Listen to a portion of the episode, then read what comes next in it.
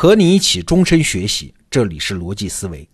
前面两天啊，我们给大家介绍了周朝人发明的天下体系。大家如果有兴趣的话啊，进一步了解这个话题，我建议你去读赵廷阳老师的著作《天下的当代性》。赵廷阳老师在这本书里啊，提出了一个隐隐然的命题，就是在中国崛起的背景下，世界秩序的演化会不会走出另外一个新的方向？你看。过去的世界主要是由帝国体系来主导的，帝国嘛，主要是靠武力征服。但是武力这个东西它很难持久的。历史上曾经多次出现过庞大帝国，往往都是过眼云烟啊。而且呢，这些帝国一旦消失，它就不会再重来啊。而天下体系，你看，至少在中国历史上，周朝虽然最终也灭亡了。但是他们开创的天下体系和天下观，在中国文化是扎了根儿的，让中国文化具备了独特的弹性和适应性。王朝是先后更替，但是中国的整体性是一直存在着的呀。那这么一想，中国的天下体系思想会不会成为将来世界秩序的一种精神资源呢？啊，这当然并不是说啊，要拿咱们中国老祖宗的东西来颠覆世界现有的秩序。熟悉我们节目的人都知道啊，我们是没有那种狭隘的民族主义的观念的。我们只是想提醒大家注意啊，人类制度的创生，它往往都是遇到问题解决问题。你不能单摆浮歌的看一项制度的合理性，而要历史的看，在生成过程中去看。只要有利于解决当前的问题，所有合理的精神资源都要拿来利用。我们花点时间来举两个例子啊，来说明什么是在生成过程中看，要历史的看。第一个例子啊是奴隶制度。如果单拿出来，你说奴隶制度是好还是不好嘞？当然不好，太残暴了嘛！凭什么一部分人是另一部分人的财产呢？但是如果你历史的看问题，得出来的结论可能恰恰相反。你想啊，在奴隶制之前。打仗有了成年的男性俘虏怎么办？都是直接处死的。为啥？因为在狩猎采集时代，人的生活是高度依赖于环境提供的资源，资源嘛就那么多，哪有多余的食物养活战俘呢？是进入农耕时代之后，生产力逐渐提高，让战俘干活变得有利可图啊，人类这才有了奴隶制。从这个角度可以认为，奴隶制它也是一种合作啊啊！只不过这种合作的收益是绝大部分被奴隶主拿走了。但是奴隶主说了：“你们知足吧，好歹还活着。要是过去，早弄死你们了。”哎，你看，历史的看问题，对奴隶制的看法就有变化呀。没有什么绝对的好和不好，只要世界在改进，这个变动它就是可取的。我们要举的第二个例子啊，是孔子讲的孝道。自从五四之后啊，批判愚忠愚孝成了社会的共识。都是人嘛，为什么我是你生的、你养的，我就必须绝对服从于你呢？但是啊，如果历史的看问题，知道孔子在那个时候他为什么提这个主张，你对孝道的理解就不一样了。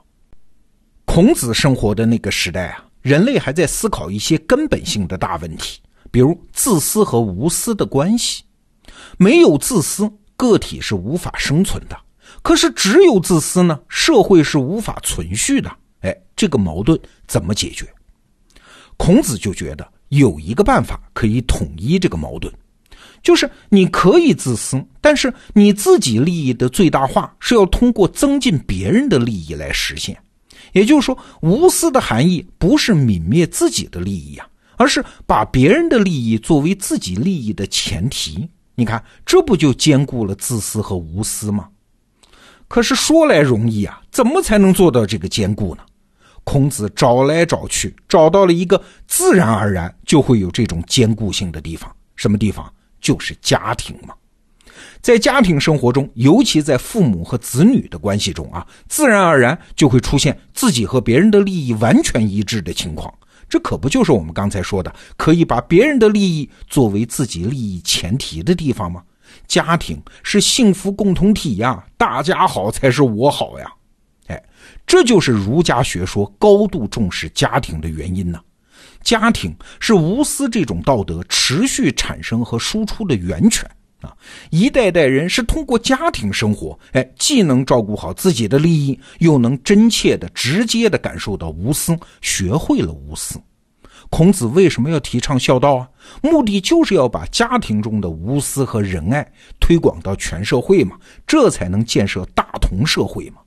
所以啊，孝道不是孔子的终极目标，它只是建设理想社会秩序的起点啊。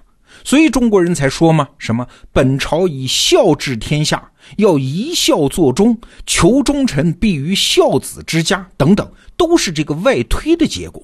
你看，孔子提倡孝道，是不是也有他高度的创造性啊？换了你在那个时代，还能提出更好的社会治理方案吗？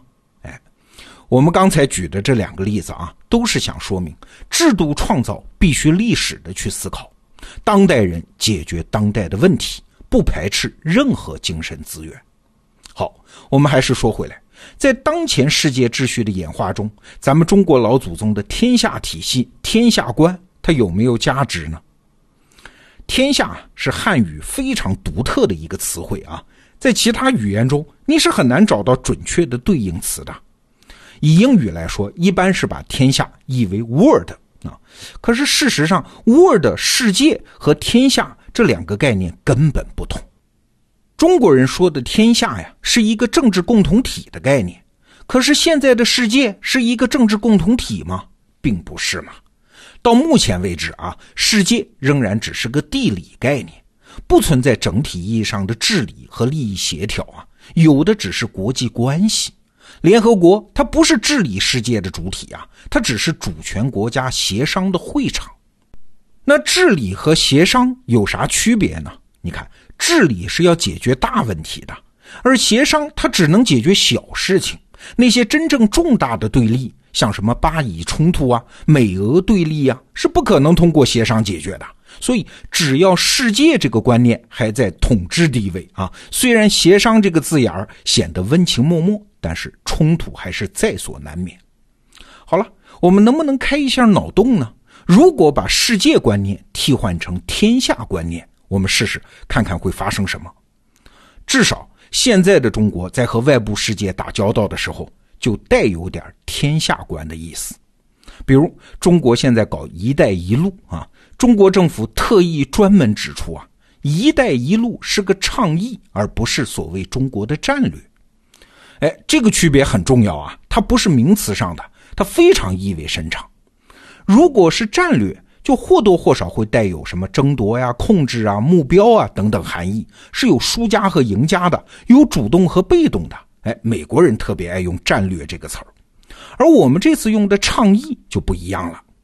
倡议的意思是啥呢？是弟兄们，我提个想法，大家一起发展，一起赚钱，好不好呀？